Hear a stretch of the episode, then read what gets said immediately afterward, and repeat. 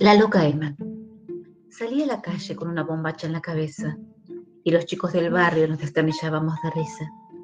Ni siquiera la infancia, esa estampita de pureza idealizada que compramos en alguna feria entre mística y pagana instalada frente a la Catedral de la Vida, se salva de la fina cuota de crueldad que atraviesa todo lo humano. Estaba siempre rodeada de perros flacos y revolvía incansablemente la basura de los vecinos, buscando algo que había perdido hace años y jamás encontraba. La cordura, opinábamos con desdén, porque estaba loca, claro. Era la loca Emma. Si estás loca, te siguen los perros de la calle o atiborras tu casa de gatos maltrechos. Y si hay alguno tuerto, lo llamas Plutón, como el del cuento de Poe. Si estás cuerda, compras un animal de raza y no tocas a los de la calle, por si muerden, por si están demasiado sucios, por si están enfermos. Si estás loca, buscas en la basura de los otros eso que te partió la vida en dos, la porción de torta que no te tocó, la llave que te cerró la garganta y te dejó con el grito adentro para que se pudra y te pudra y te convierta en el reír del barrio, la desquiciada que sale a la calle con una bombacha en la cabeza. Yo no sé qué buscaba la loca Emma.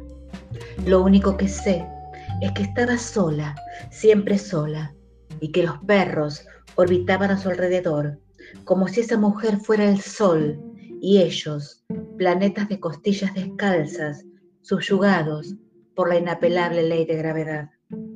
Yo no sé quién era en realidad la loca Emma. Por ahí era el sol, de verdad era el sol, y nosotros, de puro normalitos, no nos dábamos cuenta.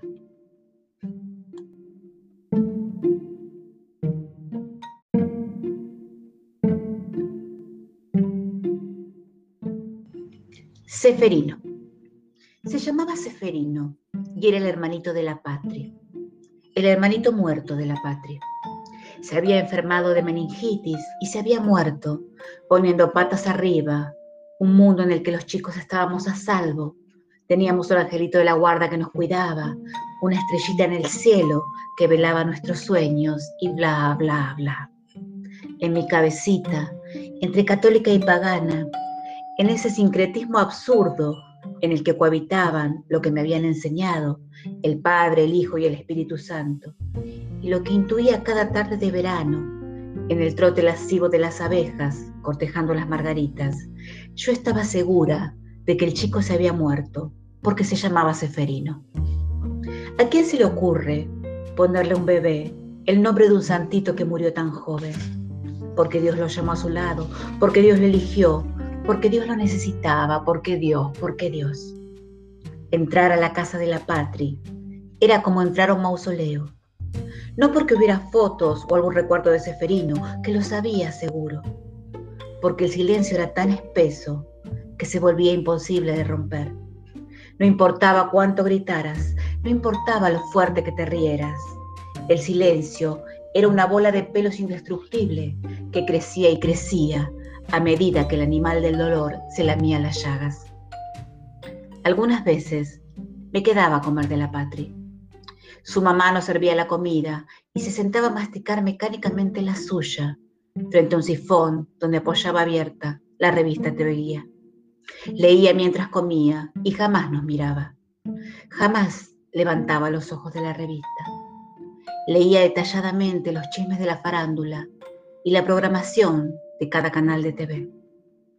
Para no perderse nada, pensaba yo, tan ingenua. Para no ver el lugar vacío de Seferino en la mesa, intuyo ahora, cuando decanté por las abejas y las margaritas y quisiera llevarle algunas si supiese dónde queda la infancia.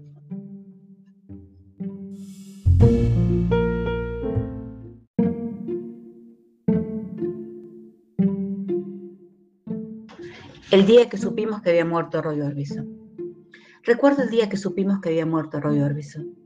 Estábamos sentados en tu cama, fumando y escuchando Only the Lonely o California Brew o algún tema de los Traveling Wilburys.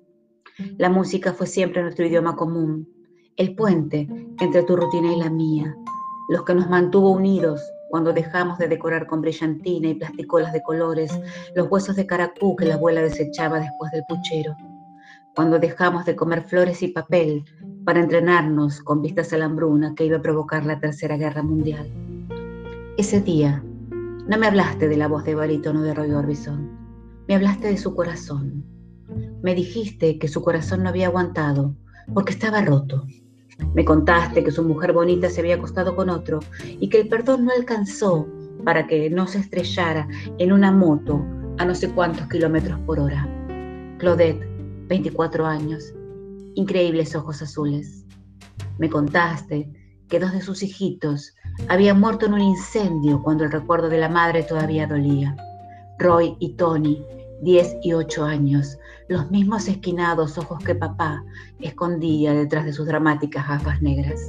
Sí, el corazón de Roy estaba roto. Me pareció raro que me dijeras eso, porque eras muy joven y porque siempre la ibas de duro, pero nunca olvidé esa conversación y cada vez que escucho a Roy Orbison pienso en vos. A veces me pregunto, ¿por qué tu corazón no aguantó? si hubo algo que me perdí de tu vida, algo que no me contaste sentados en tu cama fumando, un amor que no fue, un hijo que no fue, un incendio tripas adentro. A veces me pregunto si tu corazón también estaba roto. Prefiero pensar que fumabas demasiado.